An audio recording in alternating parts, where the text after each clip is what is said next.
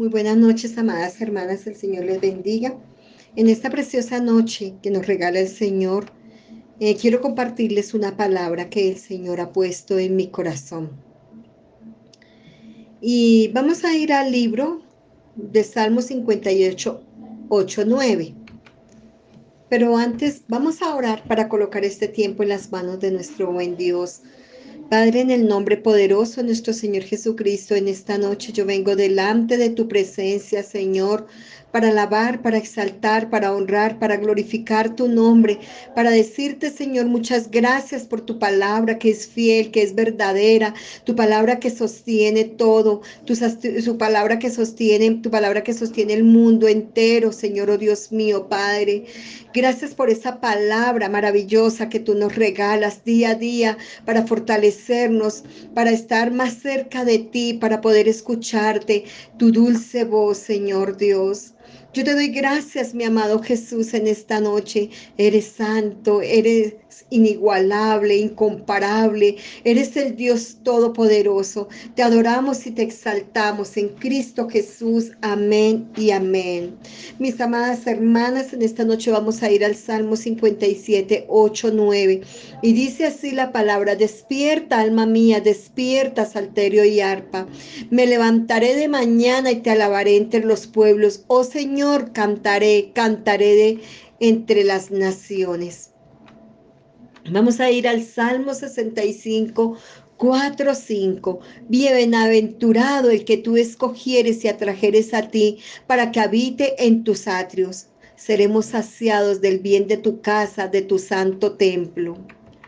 Solamente aquellos que oran, solamente aquellos que van a su presencia y están pegados a Él, solamente aquellos que buscan de mañana, aquellos que, que oran y claman, pueden degustar de las preciosas palabras de nuestro buen Dios para nosotros en cada situación.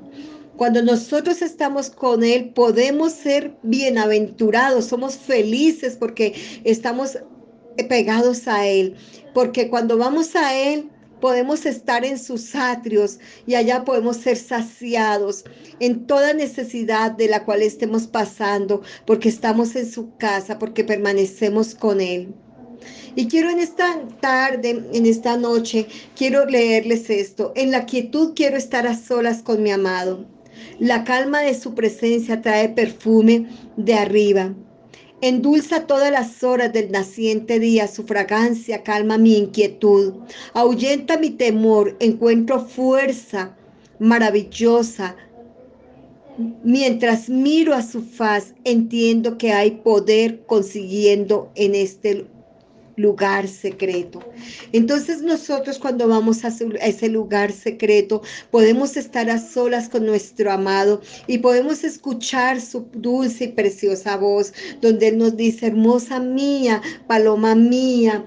Eh, amada mía, donde Él eh, comienza a hablarnos y comienza a coquetearnos con esas suaves palabras, con esas palabras que nos levantan, que nos guían y que nos llevan a toda verdad. Nosotros a veces no sabemos de lo precioso que es es estar en las manos del Señor. Y esto lo podemos encontrar a través de la oración. La oración es la manifestación de un corazón humilde, de un corazón que reconoce delante del Señor que estamos necesitados de Él. Y la humildad asegura la gracia de Dios en nuestra victoria. Es una virtud moral contraria a la soberbia.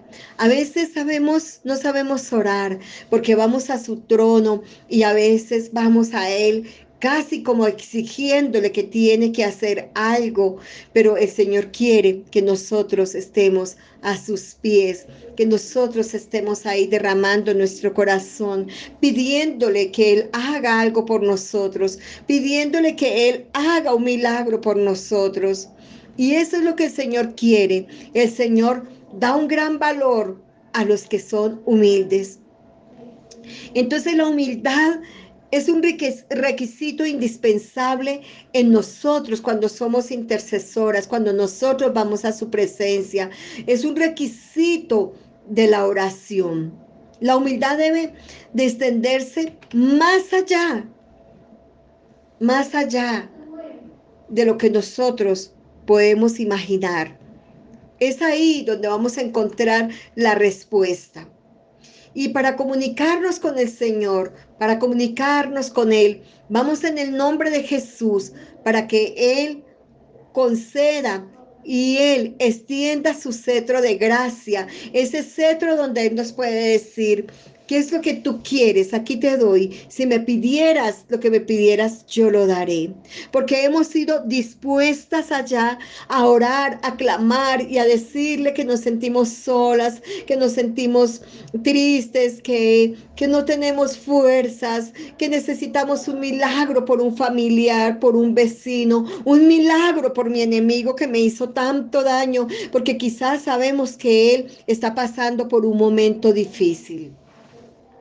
Y lo primero que vamos a hacer es elevar un ferviente clamor a Dios. Oramos por algo imposible cuando vamos allá y le decimos, por favor, por favor, Señor, ayúdanos pero vamos a mirar en el libro de Hebreos 5, 7 lo que dice la palabra. Y dice, Cristo en los días de su carne ofreció ruegos y súplicas con gran clamor y lágrimas al que le podía librar de la muerte y fue oída a causa de, de su temor reverente.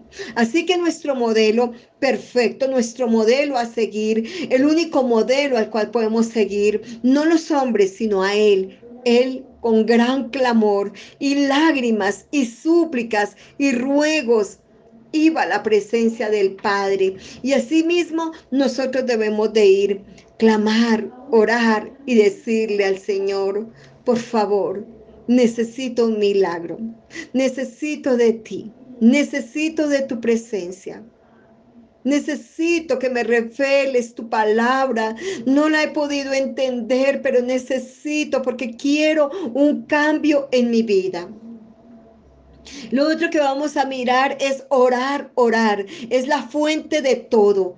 Cuando oramos, allá vamos a ese lugar, somos renovadas, transformadas, empoderadas, somos levantadas y hay una renovación, porque recordemos lo que dice el libro de Romanos 12, dice renovaos y transformaos en nuestro entendimiento. ¿Y cómo vamos a ser renovadas allá en ese lugar, llevando, hablando con Él, callando, porque Él calla de amor. Él calla de amor y con amor eterno nos ha amado. Por tanto, Él allá nos va a revelar todas esas cosas y nos va a transformar nuestra mente. Entonces, cuando nosotros no oramos, rechazamos un banquete que el Señor nos da día a día. La oración nos tiene que acercar a Él. Y voy a leerles esto. Un cristiano sin oración no solo se cansa en el trabajo del Señor, sino que se cansa de todo. Se cansa. Es aburrido porque si oran, oran bien y si no también el, cristiano que no ora, la verdad, yo tengo que decirle, amada hermana, amado amada hermana que me escucha, amada iglesia del Señor, porque somos un remanente del Señor, es un cristiano mediocre. Se cansan de la obra del Señor, votan las cosas del Señor, porque se ven por vencidos y renuncian. Pero ¿cómo no vamos a estar por vencidos y renunciar? Si no nos acercamos a su trono, si no vamos allá a ese lugar, si no conversamos con Él, si no lo dejamos hablar. Entonces encontramos una profunda comunión con el Señor cuando nosotros oramos. Y es ahí donde nace la adoración y nos inspira a adorarle. Y yo quiero decirle que la oración y la adoración van de la mano. ¿Por qué van de la mano? Porque cuando yo lo conozco, yo puedo adorar. Pero si yo no conozco al Señor, yo no puedo amar ni adorar a alguien quien yo no le conozco, a alguien a quien yo nunca podré escucharle. Entonces vamos a ir al Salmo 27.8 y dice, y mi corazón te oyó decir, ven y conversa conmigo. Y mi corazón responde, ya voy. Esta es una versión eh, no Reina Valera y me, me pareció tan linda donde el Señor dice, mi corazón te oyó decir, ven y conversa conmigo. Entonces el Señor quiere que nosotros vayamos allá y conversemos con Él y le contemos. Es el, deseo de tener, de buscar al Señor, de anhelarlo ahí. Pero también tenemos que saber que necesitamos que nuestras oraciones sean contestadas, porque es la credencial de nuestra relación con Dios. Es el sello de que Él nos va a responder. Es acá donde encontramos el gozo. Nuestro gozo es cumplido porque la palabra del Señor nos lo dice. Y lo que hemos orado ya lo hemos, ya lo obtenemos, ya lo tenemos, porque el Señor dice en el libro de Juan 16, 24. Hasta ahora nada habéis pedido en mi nombre. Pedid y recibiréis para que vuestro gozo sea cumplido. Así que no es una pérdida de tiempo ir a orar y a clamar, sino es un deleite. Entonces cuando oramos, ¿qué va a pasar? Vamos a ver el poder de Dios a través de nuestra fe. Es la llave que abre los grandes depósitos de Dios, los grandes milagros, las grandes cosas, las cosas sobrenaturales. Entonces las llaves tienen dos funciones, una cerrar y abrir, pero la llave de la fe en el nombre de Jesús abre todas las puertas de bendición. Fe para creer y fe para recibir. Tenemos que tener esa, esa fe para creer y para recibir. Yo creo que voy a recibir. Mateo 7:7 dice el Señor, pedid y se os dará, buscad y hallaréis, porque todo el que pide recibe y el que busca halla y el que llama se le abrirá. Entonces si nosotros vamos confiados allá, vamos a pedir, nos van a dar. Vamos a buscar, vamos a buscar y vamos a encontrar, porque lo que yo pido recibo. Y el que llama, se le abrirá. Pero si nosotros vamos a estar en un estado y vamos a estar estáticas, pues nunca vamos a encontrar nada de parte del Señor. La oración es un manantial de poder. El Padre sustenta a sus hijos a través de su Hijo Jesucristo y Él nos empieza a entregar todo lo que necesitamos. ¿Por qué es un manantial de poder? Porque toda necesidad es suplida a través de la oración. El libro de Mateo 6:23 dice, mirad las aves del cielo que no siembran ni ciegan, ni recogen en, en grano, ni recogen en granos, ni vuestro Padre Celestial las alimenta. Más valéis vosotros mucho más que ella. Entonces vemos que Él trae el sustento. Él dice que si las aves del cielo no siembran ni ciegan, pues mucho mucho más nosotros que somos sus hijos, Él va a contestar nuestra oración. Cuando nosotros oramos, el Señor llena el vacío de cada una de nosotras con esa plenitud, esa superabundancia, riquezas de, divinas. No sé si usted, amada mujer, cuando ora por usted, la mayoría dicen, ay, sentí un descanso, ay, sentí algo tan bonito, ay, venía como tan estresada, porque eso hace el Señor. Él dice en el libro de Efesios 1:23, la cual es su cuerpo, la plenitud de aquel que todo lo llena en todo. Así que Él es el único que nos puede llenar, Él es el único que puede traer y saciar el alma cansada, el alma herida, Él es el único. El libro de Efesios 1:16 dice, para que habite Cristo por la fe en vuestros corazones, a fin de que arraigados y cimentados en amor, seáis plenamente capaces de comprender con todos los santos cuál sea la anchura, la longitud, la profundidad y la altura, de conocer el amor de Cristo que excede todo conocimiento para que seáis llenos de la plenitud de Dios. Entonces cuando nosotros oramos, encontramos esa plenitud en nuestras vidas. Encontramos y podemos comprender eh, cuál es ese amor tan profundo, ese, ese amor que no lo podemos encontrar en ningún lugar, sino ese amor que llena todo en todo. Mis amadas hermanas, las bendigo.